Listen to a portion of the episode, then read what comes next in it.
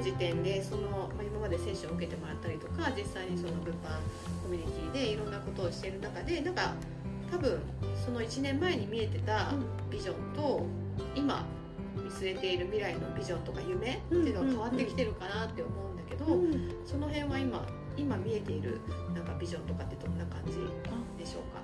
そう入った時はとにかく自分の今の現状を変えたいっていうのがあって何か今までとは違う行動をしなきゃいけないっていうその直感があって、まあ、それの直感に合うものがその説明会で今のコミュニティだったっていう感じで,、でそこに入ってからやっぱり周りにすごくビジネス成功されてる方も多かったりすごく前を進んでる方が背中を見せてくれてたりするのでなんかそこ見える世界も変わってきたかなっていうふうには思っていてそうだそうだ今始めた時はなんかとりあえず副業をやりたいみたいなイメージとか今やってたその当時やってたパートを辞めたいとか、うん、働き方を変えたいっていうのを思って、まずは子供との時間を取りたいっていうのがあったのと、まあ、自分のあのやりたいことにその仕事を変えたいっていうのもあったんだけど、まあ、長男が、えっと、まあ、軽度知的障害があって、あの ADHD も持ってるからその普通のまあ、健常者の子に比べたらそのすごく進む先が狭くなっていてその望むことをするにもなかなかその道がないっていう現状がもう現実にあってなんかそれもすごく憤りを感じるじゃないけどなんかもっと違うことないのかなじゃないけどでなんか自分がやりたいことをもし将来的に出てきた時になんかサポートしたいっていうのがなんかぼんやりとその入った時にもあったんだけどそれがなんかビジネス進めていくうちになんかできるっていう風なやりたいっていうできるか分かんないけどこう実現させたいなっていう風にはっきり見えてきてで今コミュニティの方でももう融資を実際にあの物販ビジネスからあの受けられてる方とかもいてそういうふうに自分も融資とかそれこそ外注化とかっていうのも今自分も進めたいなと思ってるんだけど本当1年前融資とか外注化ってはてなっていう感じで何のことだ今もちょっとまあ何のことだの状況なんだけど、まあ、今後やっていきたいなっていうふうに思ってて。今度自分の時間を作ってその融資とかも得られるようになったら今度その子どもたちのために、うんうん、なんか子どもたちが自由な働き方をできる何かに投資したいなっていうふうに思っててなんかその辺はまだはっきりこれっていうのが決まってないんだけどなんか、うん、自分が背中を見せてきたことで、子どもたちもなんか変わってほしいなっていうふうに思っているかな今は。すごい変化だよね。でもなんかその、始めた時はとりあえずなんか、うん、なんかやんなきゃ変えたいとか、うん、今のやってる仕事をねやめたいとかなんかそういうのだったけど今はそのなんか自分でなんかどんどん作り上げていけるみたいな、うん、今の仕事の中でももちろんだけどそれ以外のねそんな大きな目標ではないけどそこが見えてくるくらい自分への自信っていうか、まあ、エフィカシーってコーチングでは言うんですけど、まあ、エフィカシーがめちゃくちゃ高い状態っていうかできるんじゃないかっていう気持ちめちゃくちゃ大事で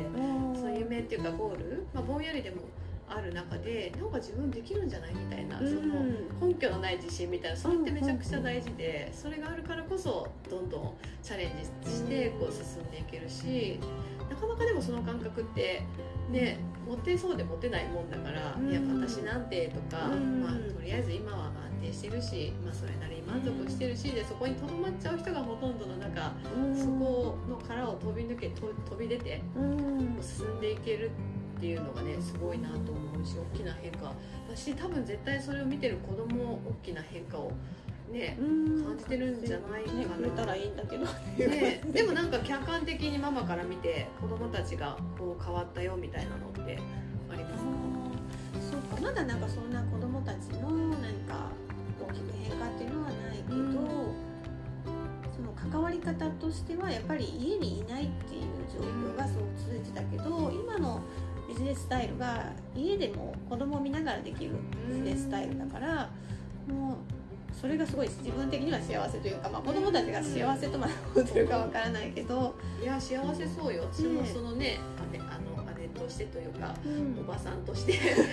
客観的に甥っ子たちを見てた見ているけど、うん、なんかやっぱり楽しそう、まあ、ママはその忙しそうにしてるのは変わらないんだけど、うん。でもやっぱり家にいてくれてるっていう安心感とか。なんかこっちのタイミングで仕事もできるし、うん。まあやっぱりね一緒にご飯パートだと、はいこの時間に来てこの時間までは拘束されますっていうのがうん。どうしてもあってその前後やっぱりその準備でうんと仕事行く前にこれやっとかなきゃとかで結局ほぼ半日とか1日潰れちゃうっていうのが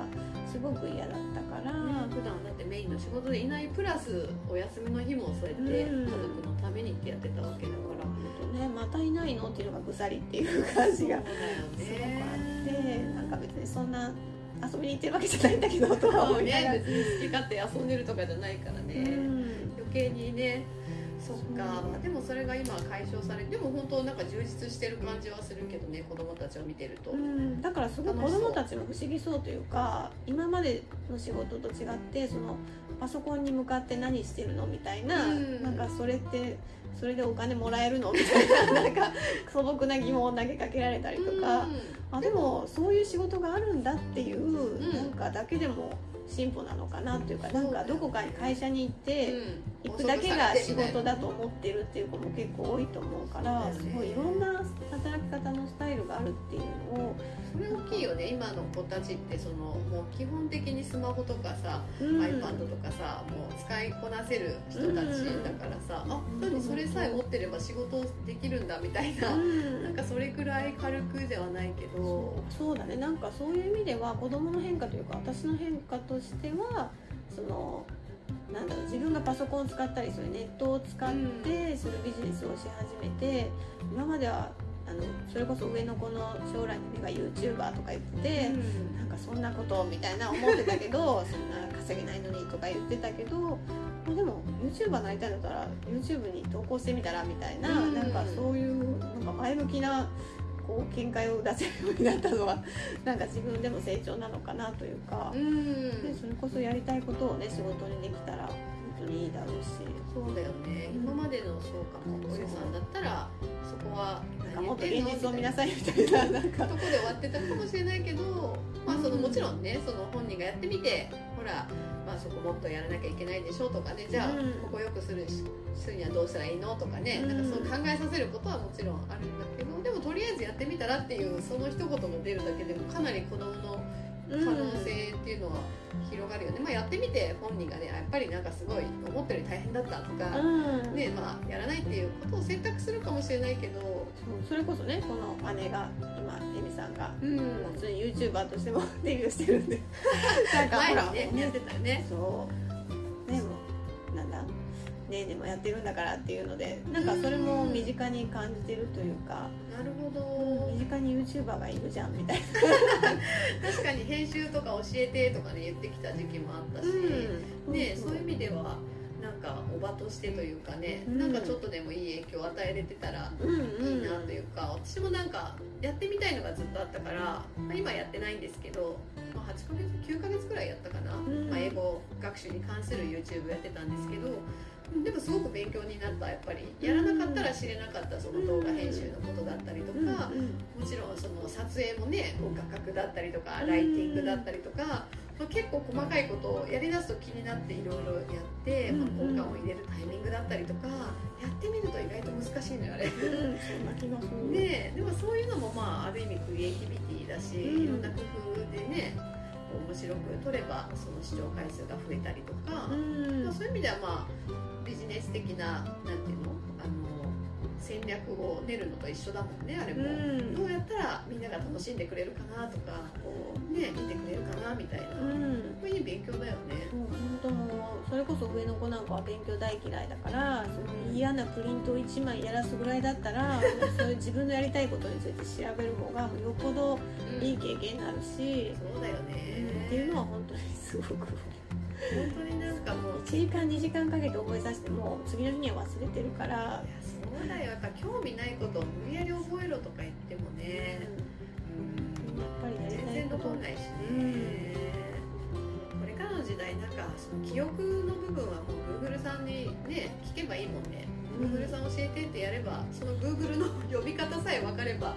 ね。そういうのは本当教えてなくても全全然使いこなしてるすごいよ。ね今の子たち教えなくても分かるもんね、あうん。マイクのマークあるこれでしょみたいなね。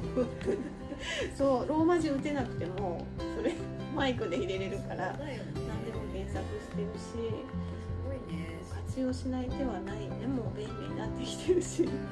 ある意味そういうツールの使い方さえ知ってれば、うんうん。多分将来仕事もできるだろうし生きていけるし、うんでまあその普通のなんか 今までの常識で考えたら学校でちゃんと決められたことを学んで、暗記して、まあ、テストでそれなりの点を取って卒業してみたいなのが大事って言われていたけど、ね、特にそのねあの一番上のね息子ちゃんとかの障害があるとかいうことも考えたら、うん。そこの道をまっとうに行くよりも。なかなかねその健常者の子と違ってそのとりあえずこうしなさいでとりあえずできちゃう子じゃないからもうとりあえずできないことを無理やりやらせても本当に苦痛でしかないっていうそうだよね。ただもうなんかね新しく新しい世界じゃないけど何かねもうその自分で切り開ける力をつけた方がなんかよっぽどいいのかな親子でっていう。そうだね、うん。そういう意味ではなんかやっぱりママがこうやってねその年齢とかその何環境とか関係なく新しいことにチャレンジしてるっていうのを見てるだけでもやっぱり子供たちは勇気をもらっているっていうか世界観は世界は広がってるよね絶対。うん。ね。ううん。んそうだと思う。そうであってほしい。多少なりともなんかママのやってる仕事に興味持ってねその何？発想だったりとかなんかのお手伝い、ねしてたこともあったよね,、うん。ねなんかそういうのも多分楽しいだろうし、うん。ね親子でちょっとやったりとかもねうん。そういうプランもなんか考えれなくもないし、普通に会社勤めしてたらそんなね機会はないだろうけど、うん。ね、あそういうふうにクレーム対応するんだとかねそんなふうにママは仕事してるんだっていうのをこう在宅でやってるからこそ学べるというか、うんうん。ね面白いよねそういう意味では。うん晴らしい。そっかありがとうございます。今日はまあこんな感じでですねその、えー、とアロハナの一員でもある、まあ、私の双子の妹でもあるんですけど おゆさんが今ねどんな感じで、まあ、お仕事だったりその起業してねあのビジネスオーナーとして活動されてるかっていうことを聞いてきたんですけどまあねまだまだ聞きたいことはあるんですけどまた次回にもっと深いところをいろいろ聞いていきたいと思うんですが今日はいろいろとインタビューに答えていただきありがとうございました。ありがとうございました。でまたあのねまあその物販ビジネスのことももっと深く聞きたいですし、まあ、それ以外にも子育てのことだったりとか、ねまあ、いろんなところをまたあのこんな感じで対談していけたらなと思うのでまたよろしくお願いします。はいありがとうございました。はい今日はそんな感じでですねえっ、と物販ビジネスで、まあ、1年でね50万を超える成果を出してまたねその物販コミュニティでサブリーダーとしてもね重要な役割をね担ってもうアクティブに活動している、まあ、3児のママのおゆさんに今日は来ていただきました。ありがとうございました。ありがとうございました。えー、と皆さんねもし何かあのおゆさんにねその聞いてみたいとかね、まあ、副業に興味があるとか、まあ、物販ビジネスってどんななのとかね、まあ、子育てについてだったりとか、まあ、どんなことでもいいんですけどあの感想だったり、まあ、質問がある方はねぜひぜひメッセージで送っていただけたらなと思います。というわけで皆さん最後まで聞いていただきありがとうございました。またお会いしましょう。おゆさんありがとうございました。ありがとうございました。はい。では皆さん今日も素敵な一日をお過ごしください。アロハ。バイバイ